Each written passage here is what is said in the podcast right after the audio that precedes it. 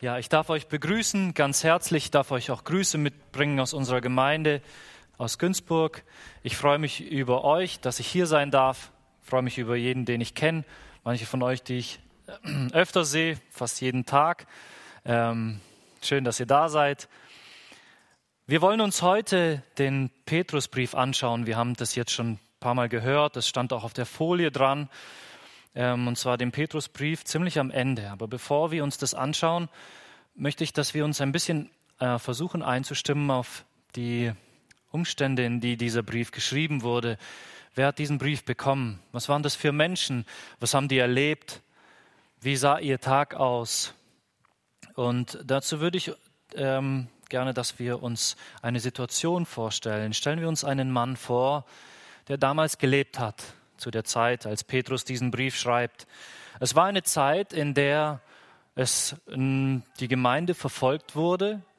Es war noch nicht die große Zeit der Verfolgung, wo die Menschen, die Christen in Massen getötet wurden und sowas. Aber es war so, dass in der Gemeinde jeder jemand kannte, der ins Gefängnis gesteckt wurde für sein Glauben. Es war sogar so, dass die meisten auch Leute kannten, die für ihren Glauben gestorben sind.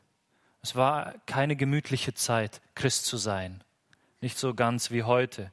Ich weiß, wir haben manchmal den Eindruck, dass auch wir unter Verfolgung leben, aber wenn wir ehrlich sind, ist es nur eine Maske, die wir anziehen müssen und das ist jetzt nicht so richtig Verfolgung, also bei uns jetzt. Aber damals, das war schon anders, das war ein ganz anderes Kaliber. Und wenn wir uns jetzt einen Mann vorstellen mit einer Familie, einer Frau und kleinen Kindern, und wir stellen uns vor, dieser Mann, er arbeitet als Beamter in der Stadt, also in, äh, als ein hoher Beamter da. Und ähm, er hat von Jesus gehört. Er hat mitbekommen, was die Menschen von Jesus erzählen, die Christen von Jesus erzählen und was Jesus anbietet, was Jesus hat. Und er hat gemerkt, das ist es, was ich mein Leben lang gesucht habe. Ich habe es nicht gewusst, aber genau das ist es, was ich gebraucht habe. Genau das ist es, was, was meinem Leben fehlt, dieser Jesus. Und er möchte gerne Jesus nachfolgen und Jesus gehören, aber er hat ein Problem. Und zwar als römischer Beamter, als jemand, der ähm, da viel zu tun hat, muss er dem Kaiser, und das sehen auch andere, immer wieder Rauch, Weihrauch opfern. Das war damals so eine Sache. Der Kaiser hat von sich gedacht, er wäre Gott. Weiß nicht, ob er das wirklich geglaubt hat, ähm, aber die Leute mussten das auf jeden Fall, oder er wollte, dass die Leute so tun, als ob sie es glauben. Und deswegen mussten sie damals oft äh, äh, Rauchopfer dem Kaiser bringen. Die Christen haben das nicht gemacht. Und dieser Mann nun, er als Beamter, ihn sieht man, wenn er es tut. Und ihn sieht man auch, wenn er es nicht tut. Und er weiß ganz genau, in ein paar Tagen, in ein paar Wochen äh, wird es von ihm gefordert werden. Und er kann es nicht tun, wenn er Christ ist. Wenn Jesus sein Herr ist, kann er schlecht dem Kaiser Rauchopfer bringen. Und stellen wir uns mal vor, der kommt zu dir. Dieser Mann kommt zu dir, weil er weiß, du bist Christ. Er weiß, dass du mit Jesus lebst und dass du Jesus liebst. Und er fragt dich, was soll ich tun? Was soll ich tun? Weißt du, ich, ich würde ja schon gern Jesus folgen und das, aber ich weiß nicht, was dann passiert. Meine Familie, die Gefahr ist so hoch, dass ich ins Gefängnis gesteckt werde. Ich werde auf jeden Fall meine Arbeit verlieren. Ich kann nicht mehr dort weiterarbeiten. Die werden mich nicht mehr, nicht mehr haben. Das wäre noch das Beste, was mir passieren kann. Aber ich werde ins Gefängnis gesteckt werden. Vielleicht werde ich direkt umgebracht. Aber im Gefängnis ist es auch so, das ist nicht so wie bei uns heute, dass man da im Gefängnis, dass es da schön mit Heizung und, und allem Bett und sowas ist. Das war damals anders. Das heißt, man kann, die Wahrscheinlichkeit ist hoch, dass man krank wird, eine Lungenentzündung bekommt und da kommt kein Arzt ins Gefängnis und schaut sich die Gefangenen da jeden Tag an. Die Gefahr ist hoch, dass man stirbt. Und er sagt, was soll ich tun? Ich habe eine Frau, die kann nicht für die Kinder sorgen. In der damaligen Welt konnten Frauen nicht arbeiten, nicht so arbeiten, dass sie der Familie ein Leben bieten können. Er sagt, was soll ich tun? Meine Kinder sind klein, wer wird ihnen Essen auf den Tisch stellen? Ich glaube, wir verstehen die Situation, die, die, die Lage, in der du dich befindest, wenn du diesem Mann einen Ratschlag geben musst. Wenn du ihm sagst, steh ein für Jesus, stell dich hin. Und wenn er das dann macht, und dann das so kommt, wie es er befürchtet hat. Er wirklich ins Gefängnis gesteckt wird, dort krank wird und stirbt. Und du begegnest seiner Frau und die kann ihre Kinder nicht mehr versorgen. Die hat nicht genug. Wie würdest du dich da fühlen? Ich hoffe, wir verstehen die Verantwortung, die auf einem liegt, wenn man so einen Ratschlag gibt. Ich kenne das bei uns, in, in äh, bei unseren Bekannten ist es so gewesen. Bei uns in der Gemeinde kam eine Zeit lang äh, eine Familie aus einem Flüchtlingsheim. Die kamen dann zu uns in die Gemeinde und die, unsere Bekannten, die haben sich um die gekümmert, die haben denen Deutschunterricht gegeben und, und haben sie einfach immer wieder eingeladen, in die Gemeinde zu kommen. Und die kamen in die Gemeinde und äh, ja, die waren ein paar Mal da und es hat ihnen auch gefallen. Die würden gerne weiterkommen, aber die haben große Probleme dann im Flüchtlingsheim bekommen deswegen. Also richtige Probleme. Druck bekommen von den anderen, äh, die dort wohnten in dem Heim und so und haben äh, schwere Zeiten gehabt. So schwer, dass sie dann irgendwann umge umgezogen wurden in ein anderes Flüchtlingsheim. Und dann war so die Sorge, dann habe ich mit denen geredet und denen ihre Sorge war, die haben gesagt, wir wollten ihnen Gutes tun. Und wir haben ihnen nichts Gutes ge gebracht. Es hat ihnen nichts geholfen. Dass wir sie in die Gemeinde gebracht haben, war ihnen nur zum Nachteil. Vielleicht könnte man das so mit den Worten von Moses sagen. Mose, er sollte ja auch gehen zum Pharao und sagen, Pharao, lass mein Volk ziehen. Und als Mose das gemacht hat, wie Gott gesagt hat, er wollte seinem Volk helfen und sein Volk retten und er sagt, Pharao, lass mein Volk ziehen. Was hat der Pharao gemacht? Er hat es nicht ziehen lassen, aber er hat gesagt, aber jetzt, weil ihr so frech fragt, dann kriegt ihr erst recht. Und dann hat er ihnen das erst recht schwer gemacht. Und Mose schreit zu Gott und sagt, Gott, ich wollte es gut machen und ich sage das, was du gesagt hast, ich soll es sagen und ich mache es, aber es wird nur schlimmer und schlimmer. Was hilft es? Wäre ich doch nie gekommen, so in der Art. Wenn wir diese Situationen so vor Augen haben, ich glaube, dann erst verstehen wir die Situation der Menschen, die damals diesen Brief bekommen haben. Und an diese Menschen schreibt Petrus einen Brief. Und er möchte ihnen etwas sagen. Er möchte, dass sie etwas wissen. Und die Stelle, die wir heute lesen wollen, das sind die Verse 6 bis 9. Die Verse 6 bis 9. Und ich finde vor allem der erste Satz es ist ein so wichtiger Satz, ein Satz, den wir uns merken müssen, ein Satz, der auswendig bei uns im Kopf immer da sein muss, damit wir, damit wir wirklich, wirklich ähm, in den wichtigen Situationen, da wo es drauf ankommt, uns an diesen Satz erinnern und wissen, wie wir handeln sollen. 1. Petrus 5, 6 bis 9. Petrus sagt den Menschen damals, so demütigt euch nun unter die mächtige Hand Gottes, damit er euch erhöhe zur rechten Zeit, indem ihr alle eure Sorge auf ihn werft, denn er ist besorgt für euch. Seid nüchtern, wacht, euer Widersacher, der Teufel, er geht umher wie ein brüllender Löwe und sucht, wen er verschlingt. Dem widersteht standhaft im Glauben weil ihr wisst, dass dieselben Leiden sich an eurer Brüderschaft in der Welt vollziehen. So demütigt euch nun unter die mächtige Hand Gottes. Ein ganz, ganz wichtiger Satz, der so viel Gewicht hat, so viel Schwere, der so bedeutend ist für unser Leben. Und ich möchte, dass dieser Satz auch durch die Predigt euch wichtig wird dass ihr mit diesem Satz was anfangen könnt, dass der lebendig ist und dass in den Situationen, in denen es darauf ankommt, dieser Satz in eurem Gedächtnis aufleuchtet und ihr wisst, das ist die Situation. Für diese Situation ist dieser Satz geschrieben. Und deswegen wollen wir erstmal damit anfangen, das, was hier steht, die mächtige Hand Gottes. Was meint Petrus damit, die mächtige Hand Gottes? Wisst ihr, als erstes müssen wir uns bewusst machen, Gott ist nicht wie wir. Gott hat keine Hand. Gott hat auch keine Augen und keine Ohren oder sonst irgendwas, was wir hätten. Gott ist Geist. Ähm, trotzdem benutzt die Bibel immer wieder ähm, diese Begriffe und schreibt sie Gott zu, also als ob Gott eine Hand hätte oder als ob Gott Augen hätte oder Ohren hätte. Aber sie macht das nicht, um uns zu sagen, wie Gott aussehen würde. weil Gott eben genau so nicht aussieht. Sie möchte mit uns damit etwas anderes äh, zeigen. Sie möchte uns etwas vermitteln, ein bestimmtes Bild. Zum Beispiel, wenn da steht, die Augen Gottes, sie forschen die Erde und suchen, wer nach Gott fragt, dann möchte die Bibel uns nicht sagen, dass Gott Augen hätte und dass er guckt, sondern sie möchte uns sagen, so wie wir unsere Augen benutzen, wie wir uns anstrengen, um etwas zu suchen, so sucht Gott die Leute, die ihm gehorchen wollen.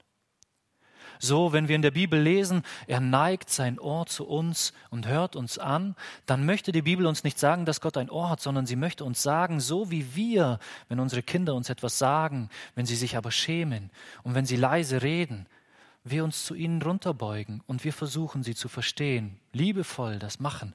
So neigt sich unser himmlischer Vater uns zu und gibt uns sein Ohr und will uns hören. Und genau in diesem Sinne wird hier die Hand Gottes gebraucht. Ähm, mit, wie ist das denn bei uns mit Händen? Was machen wir mit den Händen? Wenn man so will, ist all das Wichtige, was wir tun in unserem Leben, tun wir mit den Händen. Die meisten Menschen arbeiten mit ihren Händen. Wenn wir eine Mauer bauen für unser Haus, dann machen wir das mit unseren Händen. Wir legen die Steine aufeinander, wir rühren etwa, äh, den Mörtel an, wir tragen den Mörtel auf, wir richten die Steine aus. Das machen wir mit den Händen. Mit den Händen sind wir aktiv. Wir putzen den Boden mit unseren Händen. Wir verbinden eine Wunde, wenn unser Kind hingefallen ist, mit den Händen. Wir stricken etwas mit unseren Händen. Wir streicheln jemanden, den wir trösten wollen, mit unseren Händen. Und wenn mit unseren Händen tun wir unendlich viele verschiedene Dinge. Und wenn Petrus hier von der Hand Gottes redet, dann möchte er dieses Bild in unserem Kopf, der will, dass dieses Bild in unserem Kopf da ist und dass wir das mit Gott verbinden. Dass wir sagen, so wie wir mit unseren Händen unendlich vieles tun, Mauern, nähen, verbinden, streicheln, schlagen, zerstören, aufbauen, so wirkt Gott in dieser Welt. Er handelt in dieser Welt. Er tut was mit seiner Hand. Er tut etwas in deinem Leben und er tut was in meinem Leben. Tatsächlich. Ganz aktiv. So wie wir mit unseren Händen was tun, so macht er es auch. Ähm, und dieses, das ist so wichtig und die Bibel ist voll davon. Ich habe in der letzten Zeit Esra gelesen und mich hat es so fasziniert, weil im, im, im Buch Esra, da kommt es immer wieder, Esra schreibt immer wieder, die gute Hand Gottes war über mir. Esra war, die hatten nämlich ein Problem, die mussten viel aufbauen und hatten nichts. Und er sagt, aber Gottes gute Hand war über mir, sodass der König mir alles gegeben hat, was ich brauche. Dann erzählt er, wie sie auf die Reise gegangen sind, von Babylon nach Hause nach Jerusalem, eine weite, gefährliche Reise. Und er sagt, die gute Hand Gottes war über uns und hat uns bewahrt vor allem Schaden und uns durchgetragen durch diese Reise. Und wir sind gut angekommen, weil Gottes Hand über uns war und uns dadurch getragen hat. Das, was ähm, Simon vorhin vorgelesen hat, das war ja genau das, wo Esra so, so, so fertig war. Er sagt, Gott, deine gute Hand ist über uns gewesen und hat uns alles gegeben. Du hast uns mit Gnade äh, dich uns zugewandt und so, deine Hand uns, hat uns alles gegeben und uns hier wieder hergeführt. Und was ist das Erste, was wir tun? Wir gehen von deiner Hand weg und machen das, was wir wollen und halten uns nicht an deine Wege, an die Wege, auf denen du uns mit deiner Hand führen willst. Wir weigern uns, diesen Wegen zu folgen. Wenn man so will, wir demütigen uns nicht unter deiner Hand, obwohl sie so viel Gutes uns gegeben hat. Und wenn wir jetzt das, was wir in Petrus gelesen haben, wenn wir uns jetzt überlegen, was das bedeutet, wenn Petrus sagt, demütigt euch nun unter diese mächtige Hand, die mächtige Hand, die wirkt, die was tut in deinem Leben. Petrus sagt, jetzt sollst du dich demütigen unter diese Hand. Was meint er dann damit? Und ich meine, dass er sagen will, wir sollen das, was Gott tut in unserem Leben, annehmen. Wir sollen uns nicht dagegen wehren, uns dagegen auflehnen. Gott lenkt unser Leben auf ein bestimmtes Ziel zu. Er will was tun. Das ist ja das Ziel. Wenn du etwas tust mit deinen Händen, dann machst du es ja nicht einfach so. Wenn du eine Mauer baust, dann baust du sie nicht einfach so. Du hast ein Ziel, du willst was erreichen damit. Und genauso hat Gott ein Ziel und du hast die Wahl, sagt Petrus. Willst du dich demütigen unter Gottes Hand? Bist du bereit, den Weg zu gehen, den seine Hand dich führen will? Bist du bereit, so zu sein, wie er dich formen will? Und so sollen wir nicht krampfhaft versuchen, unsere eigenen Ziele anzuvisieren, sondern da, wo wir merken, dass meine Ziele mit denen von Gott, ist, mit denen von Gott nicht übereinstimmen, da demütigen wir uns unter seiner Hand. Wir unterordnen uns wieder seinen Wegen und sagen, Herr, deinen Wegen will ich folgen. Deiner Hand soll tun, was du für richtig hältst. Ich möchte euch zwei Stellen vorlesen zur Veranschaulichung. Die erste finden wir in Jeremia 18. Jeremia 18 ab Vers 1.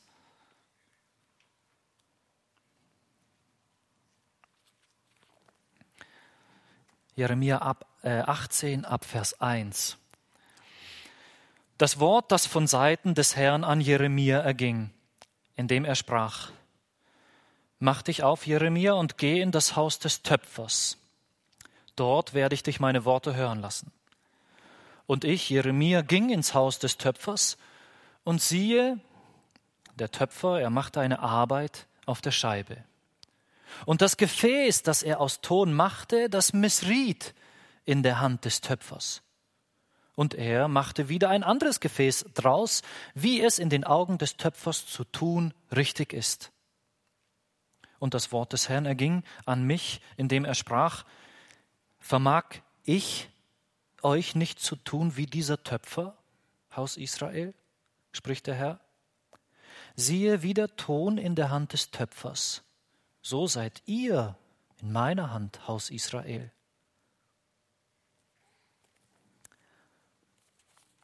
Dieses Bild ist so, so eindrucksvoll. Das zeigt uns so deutlich eigentlich genau das auch, was Petrus uns sagen will. Da ist die Hand des Töpfers und sie formt den Topf. Und äh, Jeremia sieht, wie der Töpfer auf der Scheibe einen Topf formt und der Topf misslingt ihm. Also in dem Sinne, er schaut den Topf an und sagt, nee, so habe ich es mir nicht vorgestellt. Das war nicht das, was ich haben wollte. Und dann steht, Jeremia sagt, und der Töpfer nahm den Ton, machte ihn wieder, formte ihn wieder zurück sozusagen und er machte ein anderes Gefäß, eins, das ihm gefiel. Und Gott sagt, schaut mal, das bin ich. Ihr seid Ton in meiner Hand. Und ich mache aus euch ein Gefäß, wie es mir gefällt. Mit meinen Händen forme ich, ich drücke an einer Seite, ich ziehe, ich korrigiere, ich mache ein schönes Gefäß. Ein Gefäß nach meiner Vorstellung. Aber was, wenn der Ton nun eine andere Vorstellung hat als der Töpfer? Was, wenn der Ton sich weigert, der Hand zu gehorchen, die ihn formt? Was, wenn der Ton zu zäh ist, zu brüchig, zu trocken? Was wird dann geschehen?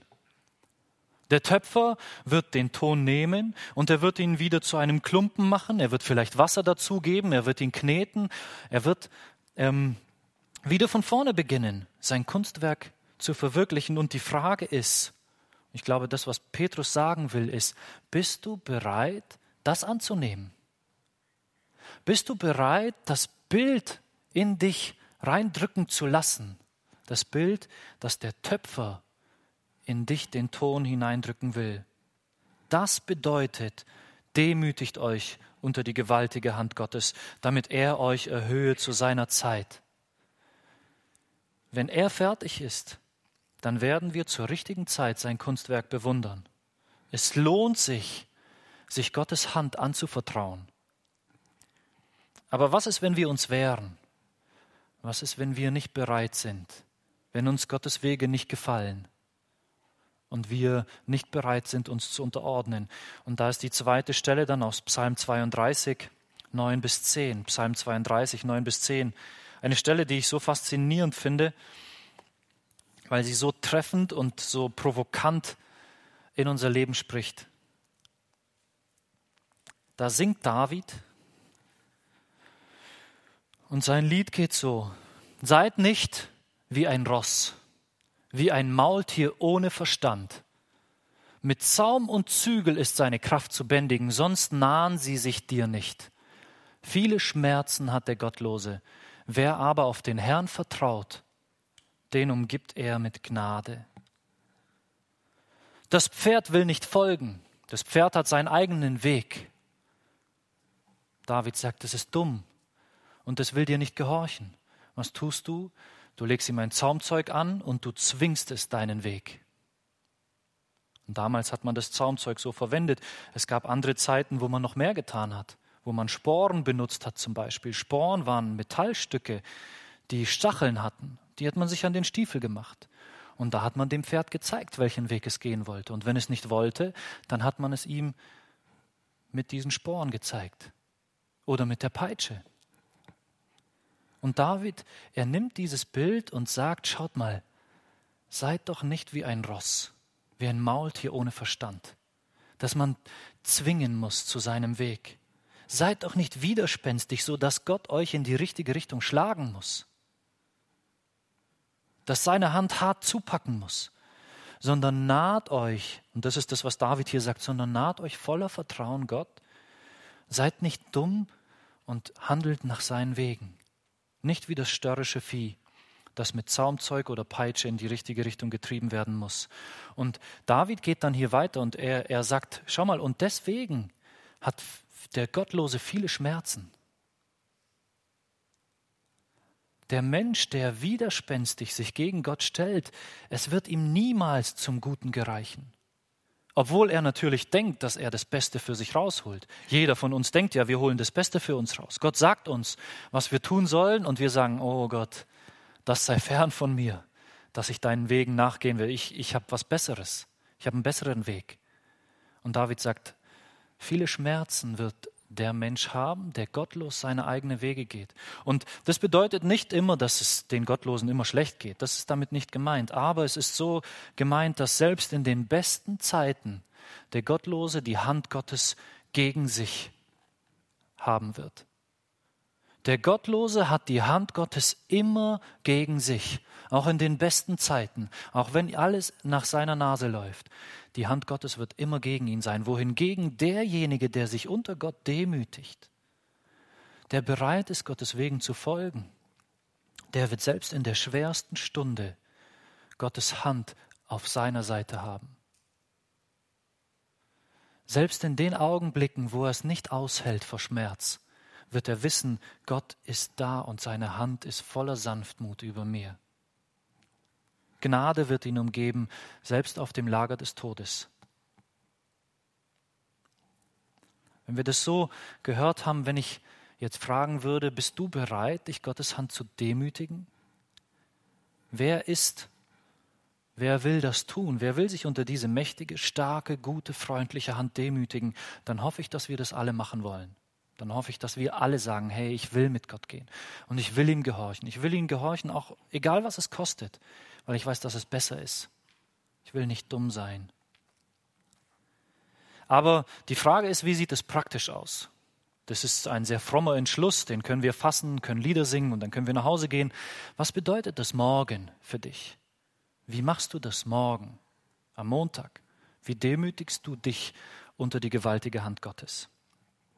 Petrus gibt uns einige Beispiele im unmittelbaren Kontext, also in den Versen davor und danach, und er erklärt uns ein paar Sachen, die wichtig sind. Und ich möchte, dass wir uns die kurz anschauen, damit wir einfach mal ein Gefühl dafür bekommen. Was meint Petrus damit? Demütigt euch unter die gewaltige Hand Gottes. Und das lesen wir zum Beispiel im Vers 5 in unserer, vor unserer Stelle sozusagen, den Vers 1. Petrus 5, Vers 5. Da sagt er, ebenso ihr Jüngeren, ordnet euch den Älteren unter. Und dann alle seid, alle aber seid gegeneinander mit Demut fest umhüllt. Also er sagt hier, er benutzt hier die gleichen Worte, dieses demütig unterordnen. Das, wo er später sagt, das sollt ihr unter Gottes Hand machen. Das sagt er, ihr sollt euch demütig unterordnen, ihr Jüngeren, den Älteren. Man könnte auch, und das ist nicht so ganz klar, was damit gemeint ist, ihr in der Gemeinde den Ältesten egal welches von beiden gemeint ist, wir verstehen, was, was Petrus sagt. Und er sagt, ihr alle sollt euch gegenseitig unterordnen. Und dann sagt er, unterordnet euch unter die gewaltige Hand Gottes. Und ich glaube, dass er das ganz bewusst macht. Weil wenn ich mich den Menschen unterordne, die Gott in mein Leben gestellt habe, dann unterordne ich mich Gott. Wenn ich mich den Menschen unterordne, die Gott in mein Leben gestellt hat, so kann ich mich Gott unterordnen. Als junger Mensch, wenn ich mich den Älteren unterordne, die vielleicht, bei mir ist das so, die ähm, meine Eltern und äh, so ihr Alter, die sind oft in der Sowjetunion aufgewachsen. Manche von ihnen haben sehr wenig Schulbildung, können kaum Deutsch richtig lesen. Aber ich, ich soll mich ihnen unterordnen und sie ehren. Nicht meinen, dass ich besser wäre als sie, sondern dass ich sie wirklich respektiere und ehre, weil wenn ich das tue, dann unterordne ich mich Gott. Und auf der anderen Seite, wenn ich das nicht tue, dann unterordne ich mich Gott nicht. Ich habe dann kein Problem mit denen, sondern ich habe ein Problem mit Gott. Und natürlich, wir wissen alle, was man dann sagt. Ja gut, die hat ja keine Ahnung, die reden immer so komisch, die verhalten sich so komisch, warum soll ich mich denen unterordnen? Die haben ja keine Ahnung, wie das hier ist. Ja, ja, ich, das sind alles gute Argumente. Aber Petrus sagt, Gott hat sie in dein Leben gestellt und so wie du mit ihnen umgehst, das bezieht er auf sich. Er sagt, so wie du dich ihnen unterordnen kannst, das beziehe ich auf mich. So unterordnest du dich unter meine Hand. Auch in der Gemeinde ist es so. Die Ältesten, die machen hundertprozentig nicht alles richtig. Bei euch ist es wahrscheinlich vielleicht anders, aber bei uns ist es so, die Ältesten machen nicht alles richtig, machen viel falsch. Aber trotzdem sich zu unterordnen, weil Gott die in dein Leben gestellt hat, weil Gott sie über dich gesetzt hat, damit sie die Richtung geben und dich anleiten. Die Art und Weise, wie du dich denen unterordnest, zeigt, wie du dich Gottes Hand unterordnest. Oder der letzte, das letzte Beispiel, was Petrus hier bringt, ordnet euch einander unter. Ich glaube, das ist so eins der schwersten Dinge, oder? Dass ich mich dem anderen unterordne. Demjenigen, der mich nervt, demjenigen, den, der meine Hilfe braucht, aber der schon hunderttausendmal selber schuld ist. Der hat sich das alles selber eingebrockt und jetzt kommt er zu mir und will, dass ich ihm helfe. Und ich habe ihm schon ein paar Mal geholfen und der kommt immer wieder. Bin ich bereit, mich zu unterordnen? Zu unter mein, mein Recht auf Ruhe, mein Recht auf Gemütlichkeit aufzugeben, weil ein anderer es braucht. Das bedeutet, mich zu unterordnen. Und das müssen wir lernen, in diesen Menschen die Hand Gottes zu sehen. Die habe ich mir ja nicht selber ausgesucht, die Leute, die hat Gott in mein Leben gestellt. Seine Hand hat sie zu mir geführt. Und ich kann mich dieser Hand Gottes unterordnen und es annehmen, was er mir, wo er mich hingeführt hat. Oder ich kann mich weigern. Denen dienen, die mich nerven, denen dienen, die mir Schlechtes tun? Denen dienen, die nicht in meine Welt reinpassen, die aber Gott in meine Welt gestellt hat? Deine Nachbarn. Ich weiß, man hat so den Eindruck, man kann sich die Nachbarn aussuchen, aber wenn man ein Haus kauft oder baut, dann merkt man, man kann sich seine Nachbarn nicht aussuchen, weil du nimmst das, was du kriegen kannst. Und deine Nachbarn, die hat Gott in dein Leben gestellt. Seine Hand hat sie ganz bewusst zu dir geführt. Und du hast die Wahl jetzt, wie du damit umgehst. Mit den Menschen, die dieser Gott, die seine Hand in dein Leben geführt hat. Wie nimmst du das an? Nerven die dich einfach? Ganz ehrlich, wir machen uns das oft nicht bewusst, aber wenn die Leute mich nerven und ich zornig und wütend bin über die, dann bin ich am Ende eigentlich wütend über Gott der sie in mein Leben gestellt hat. Deine Eltern, die konntest du dir nicht aussuchen. Wenn deine Eltern dich nerven, wenn du zornig bist über sie, dann bist du zornig über Gott, weil er hat dir diese Eltern gegeben. Deine Verwandtschaft, deine Schwiegereltern. Siehst du Gottes Hand hinter dem Ganzen? Nimmst du sie aus seiner Hand an, demütigst du dich unter seine Hand und sagst, Herr, ich, ich will dir folgen, ich will das aus deiner Hand annehmen und ich will daraus etwas machen. Ich will dir folgen in dieser Sache und nicht meine eigenen Wege gehen.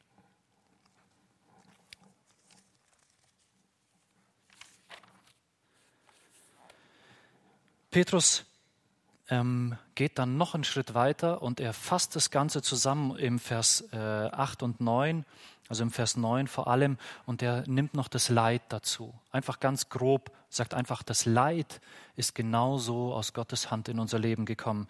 Er sagt das hier in Vers 9, dem widersteht standhaft im Glauben, da ihr wisst, dass dieselben Leiden sich an eurer Bruderschaft in der Welt vollziehen. Also er sagt, ihr sollt dem Satan widerstehen, der versucht, euch unter der Hand Gottes rauszureißen. Der sagt, hey, wenn Gott so etwas zu dir, wenn Gott so etwas über dich kommen lässt, dann geh. Soll er doch selber bleiben. Nein, wir sollen das Leid auch aus Gottes Hand annehmen. So sollten die Gläubigen dieser Zeit, dieser Mann zum Beispiel, von dem wir am Anfang geredet haben, er soll lernen, das, Hand, das äh, Leid aus Gottes Hand anzunehmen. Er kann es nicht ändern. Aber er kann es annehmen aus Gottes Hand. Und ich, ich weiß nicht, ob wir uns dessen bewusst sind. Würdest du dich trauen, sowas zu sagen, Menschen, die leiden, ihnen zu sagen, ordnet euch unter die gewaltige Hand Gottes unter, demütigt euch unter diese Hand, nehmt das an, was er euch gibt. Die Leute sollten hinter das Leiden schauen und die Hand Gottes hinter diesem Leiden sehen. Sie dürfen wissen, ich bin nicht der Willkür von den römischen Soldaten ausgeliefert. Nicht die können mich ins Gefängnis werfen. Es ist Gottes Hand, die mich dorthin führt. Es ist nicht der Richter, der über mich entscheidet und über meine Zukunft entscheidet, sondern es ist Gottes Hand, die mich einen Weg führt. Und ich kann diesen Weg annehmen oder ich kann mich weigern. Es ist nicht die Bosheit der Nachbarn, die mich verpfeifen bei den Behörden und ich werde verhaftet, sondern es ist Gottes Hand, die mich führt. Gottes Hand, die mir auflegt, die mir Last auflegt. Gottes Hand, die mir Last auflegt, aber die es vorsichtig auflegt, die nie zu viel auflegt. Gott, der sich genau überlegt, wie viel ich tragen kann. Und die Bibel sagt uns, er legt nie zu viel auf und er hilft immer mit beim Tragen.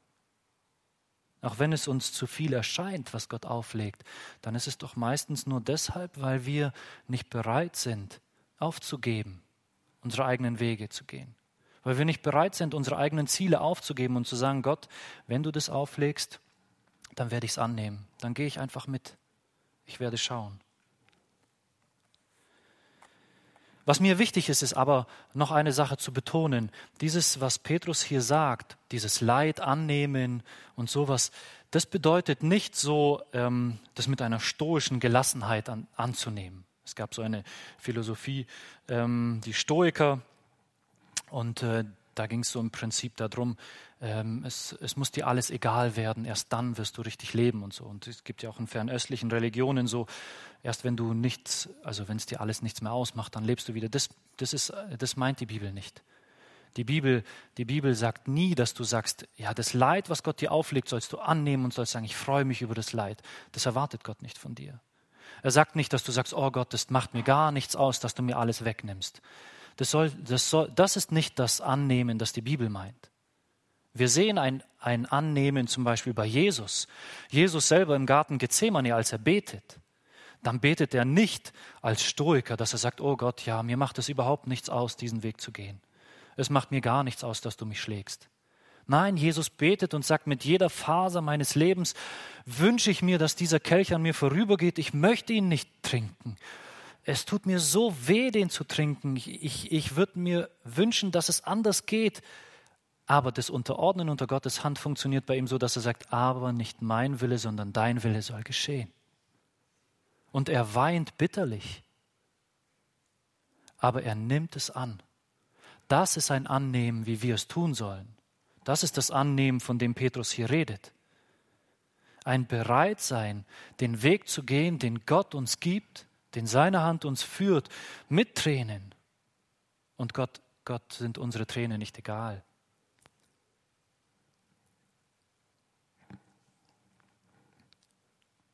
Es ist nicht so, dass er gleichgültig wäre, sondern er liebt uns und er hilft uns. Und, aber er möchte trotzdem, dass wir mit ihm diesen Weg gehen. Und so ist das, ähm, was wir hier bei Petrus lesen, gemeint? Demütigt euch unter die gewaltige Hand Gottes. Und jetzt kommt noch eine Sache. Und zwar sagt Petrus nicht nur demütigt euch unter die gewaltige Hand Gottes, sondern er sagt, damit er euch erhöht zur rechten Zeit. Und ich habe mir lange überlegt, was, was damit gemeint ist. Was meint Petrus damit? Was bedeutet das? Ist das ein Versprechen?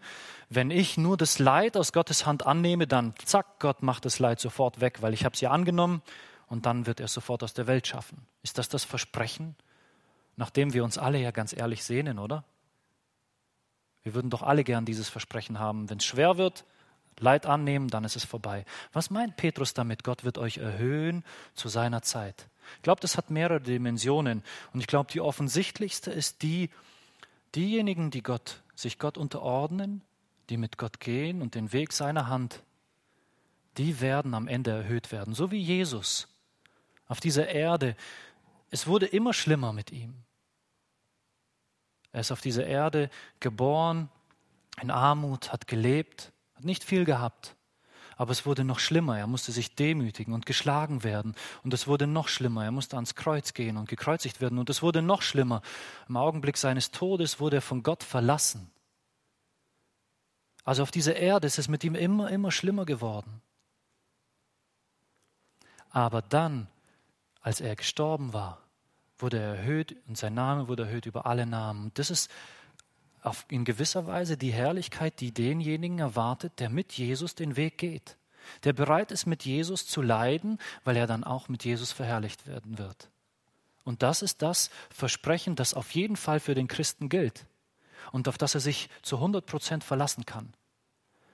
Am Ziel wird es herrlich werden. Das ist das Versprechen, das, das Jesus selber uns gibt, das die ganze Bibel uns immer wieder gibt und das hier, glaube ich, Petrus auch anspricht, wo er sagt, er wird euch erhöhen zu seiner Zeit. Aber ich glaube, dass da noch ein bisschen mehr drin steckt, dass es da noch eine ganz andere Dimension hat.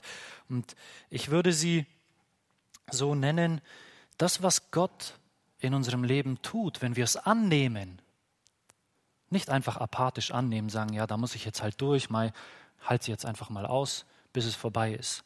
Nee, sondern dass wir mehr daraus machen, dass wir das, was wir von Gott bekommen, in Herrlichkeit verwandeln. Und das geschieht, wenn wir ihm folgen und wenn wir es annehmen. Schaut mal, ich habe mir da als Beispiel mal den, den Josef überlegt. Josef, wir kennen die Geschichte, er wird von seinen Brüdern in den Brunnen geworfen, die wollen ihn töten. Dann erscheint es ihnen ein bisschen besser, dass man ihn verkauft, hat man nicht ganz so ein schlechtes Gewissen, hat sogar noch ein bisschen Geld gemacht. Und die, der Josef wird verkauft und der ist in Ägypten. Und ganz ehrlich, wie würdet ihr, wie würde es euch gehen in Ägypten als Sklaven? Den ganzen Tag schuften. Ich glaube, jeden Abend, wenn ich schlafen gehen würde, würde, würde in meinen Gedanken, würde ich über meine Brüder nachdenken. Ich würde mit ihnen diskutieren, wie die sich, was die nur machen konnten, wie das nur sein kann, was die mir antun können. Jedes Mal, wenn es mir schlecht geht, würde ich mich an die erinnern und ich würde sagen, ihr seid schuld, dass ich hier bin. So würden wir es doch machen, oder? So machte man das in der Welt. Man verbittert, man wird zornig. Josef war nicht so. Das sehen wir bei Josef. Josef war das ganze Gegenteil davon. Ein verbitterter Mensch war Josef sicher nicht. Josef war ein aktiver Mensch, ein Mensch, der viel geleistet hat, der gut gearbeitet hat, der treu war, der Gott gedient hat, der Gott so gedient hat, dass das alle Menschen um ihn herum gesehen haben und gemerkt haben, der Josef, der ist ein ganz besonderer Mensch.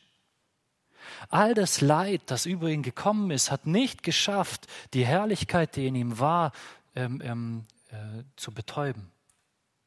Weil er sich an Gott geklammert hat, weil er sich unter Gottes Hand gedemütigt hat. Und das ist das, was ich glaube. Als er ins Gefängnis gesteckt wurde, hat er wieder allen Grund, verbittert zu sein, zornig über das, was ihm geschieht. Aber im Gegenteil, er ist aktiv und sogar im Gefängnis.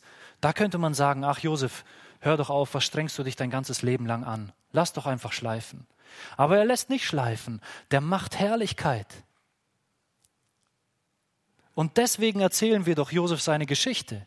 Wir erzählen doch nicht Josef seine Geschichte unseren Kindern, weil Josef das Leid weil das Leid ihn verstummen ließ. Sondern wir erzählen Josef seine Geschichte, weil sie herrlich ist, weil in all dem Leid sein, die Herrlichkeit Gottes rauskommt in seinem Leben.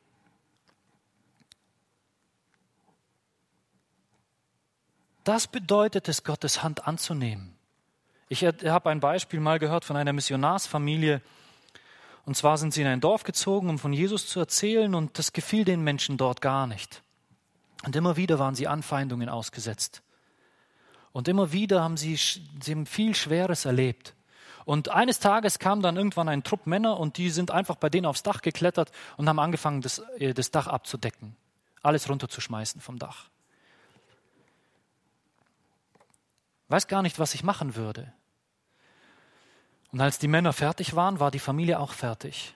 Sie haben Essen vorbereitet, Getränke vorbereitet und haben die Leute eingeladen und haben gesagt, hey, kommt, wir haben für euch schon vorbereitet, kommt, esst was, trinkt was, wir laden euch ein.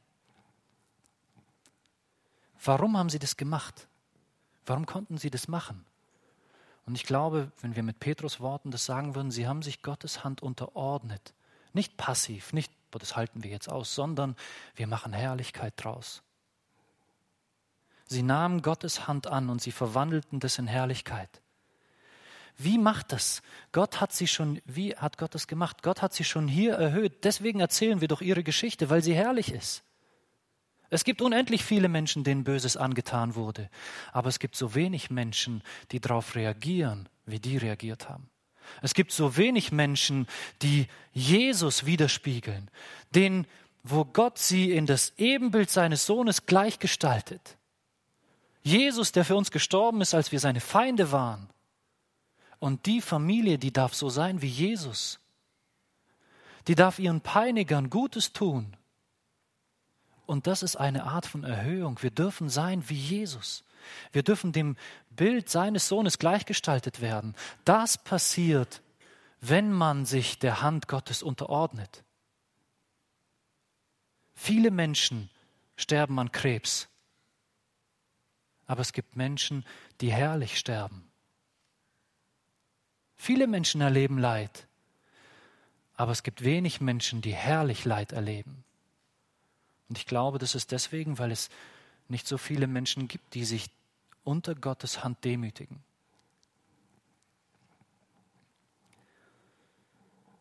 Hand aufs Herz, wenn man das hört, dann will man das doch. Dann will man doch so sein. Aber ganz ehrlich, im Alltag ist es oft nicht so. Im Alltag kommt die Sorge. Die Sorge, aber was ist wenn? Aber ich muss das doch irgendwie ändern. Das kann doch nicht so bleiben. Ich muss doch irgendwas tun können, damit es nicht so bleibt. Irgendwie muss man das doch ändern können. Und wir fangen an, uns Sorgen zu machen. Wir bleiben nachts wach und wir denken drüber nach, wie können wir die Situation retten? Wie können wir unser Leben retten? Ein Josef, wie kann ich aus dem Gefängnis freikommen? Und er könnte sich Sorgen machen. Und ich glaube, Petrus geht darauf ein und sagt, demütigt euch unter die gemächtige Hand Gottes, damit er euch erhöht zur rechten Zeit, indem ihr alle eure Sorge auf ihn werft denn er ist besorgt für euch. Werft alle eure Sorge auf ihn, denn er ist besorgt für euch. Wir wissen alle, dass wir unsere Sorgen auf Gott werfen sollen, aber die Frage ist, warum? Warum sollte ich meine Sorgen auf Gott werfen? Das ist doch meine große Angst. Wenn ich mir nicht Sorgen mache um mein Leben, wer dann? Wer kümmert sich denn darum, wenn ich mich nicht drum kümmere? Und da sagt Petrus uns, werft eure Sorge auf ihn, denn er ist besorgt für euch. Ich, ich stelle mir das dann so vor, schaut mal, wenn ich bei mir zu Hause mein Haus baue, am Haus etwas mache, dann gibt es wichtige Sachen, vielleicht wichtige Stellen, wo ich besonders schön haben will, wo das Verputzen besonders gut gemacht werden muss. Ganz ehrlich, dann werde ich es nicht selber machen an dieser Stelle, sondern ich werde mir jemanden holen, von dem ich weiß, dass er es gut machen kann. Und ich werde ihm, ich werde ihn fragen, du, was brauchst du? Ich besorge alles. Ich kaufe dir das oder jenes, egal was du willst, sag mir einfach nur und ich werde es machen. Ich demütige dich unter deiner Hand, weil ich weiß, dass deine Hand es kann. Und ich will, dass es gut wird. Deswegen gebe ich dir das ab. Mach so, wie du es für richtig hältst, weil ich weiß, dass es gut aussehen wird. Wenn ich irgendwas schweißen muss und das muss halten, weil es sicherheitsrelevant ist oder was, dann werde ich es nicht selber schweißen, sondern ich werde jemanden holen, der es kann, der weiß, wie das geht, der geschickt ist, es zu machen. Und ich werde alles tun, was er sagt. Und wenn er etwas sagt, was ich nicht verstehe, dann werde ich es trotzdem machen, weil ich eins weiß, Er kennt sich aus und ich nicht. Und das ist es, was Gott, was Petrus hier meint, wo er sagt, hey, sorgt euch nicht für euch selber, weil Gott sorgt für euch. Gott sorgt sich für euch. Und er kennt sich besser aus. Er weiß mehr als du und besser als du. Willst du nicht bereit sein, das ihm abzugeben? Er kann es doch besser als du. Oder bist du nicht überzeugt davon, dass er es besser kann als du? Wenn wir ganz ehrlich sind, sind wir doch nicht überzeugt davon. Wir, der Einzige, dem wir so wirklich vertrauen, sind wir selber. Und da ist es, glaube ich, ich glaube, das ist so der Kern von dem ganzen Problem. Wir, wir vertrauen uns da Gott nicht wirklich an. Wir versuchen krampfhaft alles so unter unserer Kontrolle zu behalten. Und das muss zum Beispiel dieser Familienvater im alten Rom, das muss der, muss der lernen. Er muss lernen, nicht ich sorge für meine Familie, sondern mein himmlischer Vater sorgt für meine Familie. So hart es auch klingt und so komfortabel sich das von hier sagen lässt. Aber es ist die Wahrheit. Und so ist es in deinem und in meinem Leben. Nicht du kannst für dich sorgen. Nur Gott kann für dich sorgen.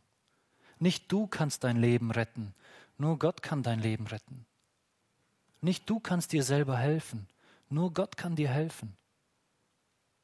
Und du kannst, wie David sagt, dumm sein, wie das Vieh, das sich nicht naht.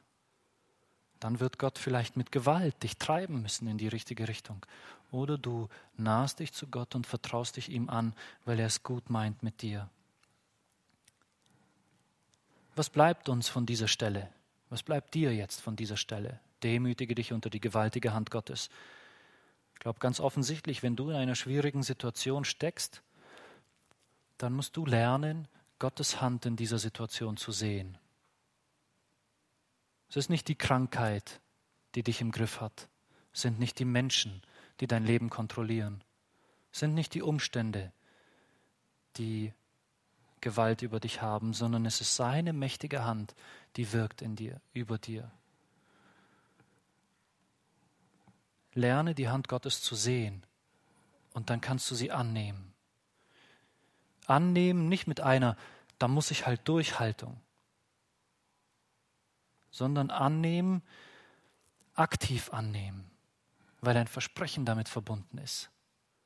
Weil Gott sagt, wenn du es annimmst, wenn du dich demütigst unter meine Hand, werde ich Herrlichkeit machen. Und das ist schwer zu glauben, aber es ist dieser Gott, der meint es gut mit uns. Und darauf können wir uns verlassen. Aber wenn es dir gut geht, dann gilt es genauso heute für dich.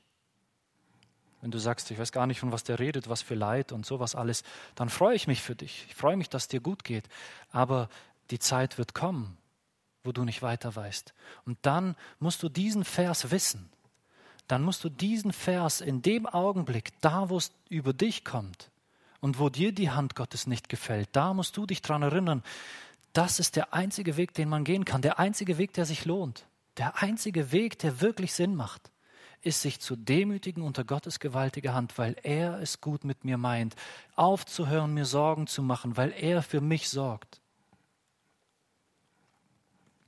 Wenn die Zweifel kommen, dann predige es dir selber. Gott ist gut, er hat mich bis hierhin getragen und er wird mich ans herrliche Ziel bringen. Glaubst du, dass Gott gut zu dir ist? Glaubst du, dass Gott besser weiß, was gut für dich ist? Glaubst du, dass Gott es gut mit dir meint? Wenn ja, dann ist ja der einzige Weg, sich wirklich unter Gottes Hand zu demütigen. Ich möchte gern mit einer Stelle äh, abschließen, und zwar Römer 5, 3 bis 10. Römer 5, 3 bis 10, wo der letzte Vers so der, ja, der Vers ist, auf den ich den besonderen Fokus legen will. Paulus schreibt nicht allein das, sondern wir rühmen uns auch der Trübsal weil wir wissen, dass die Trübsal oder das Leiden Ausharren bewirkt. Das Ausharren aber bewirkt Bewährung, die Bewährung aber Hoffnung, aber die Hoffnung beschämt nicht. Warum beschämt unsere Hoffnung nicht? Weil die Liebe Gottes ausgegossen ist in unsere Herzen durch den Heiligen Geist, der uns gegeben ist. Weil Christus ist, als wir noch kraftlos waren, zur bestimmten Zeit für Gottlose gestorben.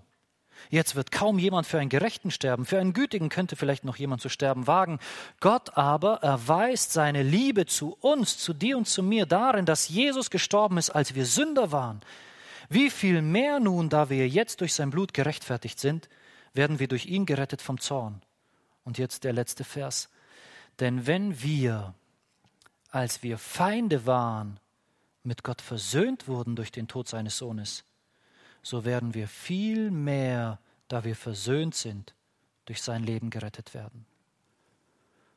Als wir noch Feinde waren, ist Jesus für uns gestorben und er hat alles gegeben, als ich noch sein Feind war. Und jetzt bin ich sein Kind. Jetzt bin ich sein geliebtes Kind, das er, für das er viel bezahlt hat. Wie könnte ich meinen, dass er in meinem Leben, dass es ihm egal wäre, was mir zustößt? Dass er achtlos ist und dass er nicht bereit ist, mich zu retten und zu führen jeden Tag.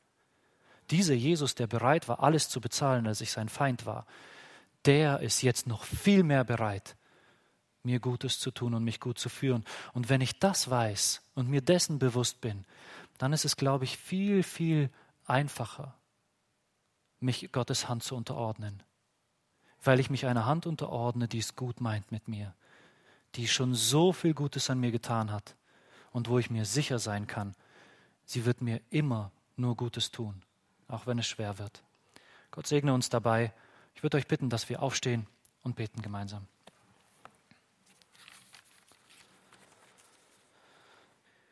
Guter Vater, deine Hand ist über uns und sie ist voll Liebe über uns. Du möchtest uns so viel Gutes tun. Und ja, wir sind oft nicht bereit, uns dir zu unterordnen. Und ich bitte dich um Vergebung für mein Leben, wo ich so oft unzufrieden bin, so oft undankbar bin für all das, was in meinem Leben ist und wo ich nicht bereit bin, deine Hand zu sehen, wo ich nicht bereit bin, deiner, mich deiner Hand zu unterordnen und dir zu folgen weil ich denke, dass äh, ich es besser weiß. Ich bitte dich, dass du mir hilfst, dass ich niemals vergesse, dass es bei dir besser ist und dass egal wie viel Leid da ist, dass es bei dir besser ist. Ich bitte dich, dass du mir hilfst, dass dann in diesen Augenblicken ich nicht einfach nur darüber rede, sondern das auch tatsächlich lebe. Ich bitte dich für jeden Menschen, der hier ist, für die Menschen, die das erleben müssen, die schwere Zeiten erleben müssen.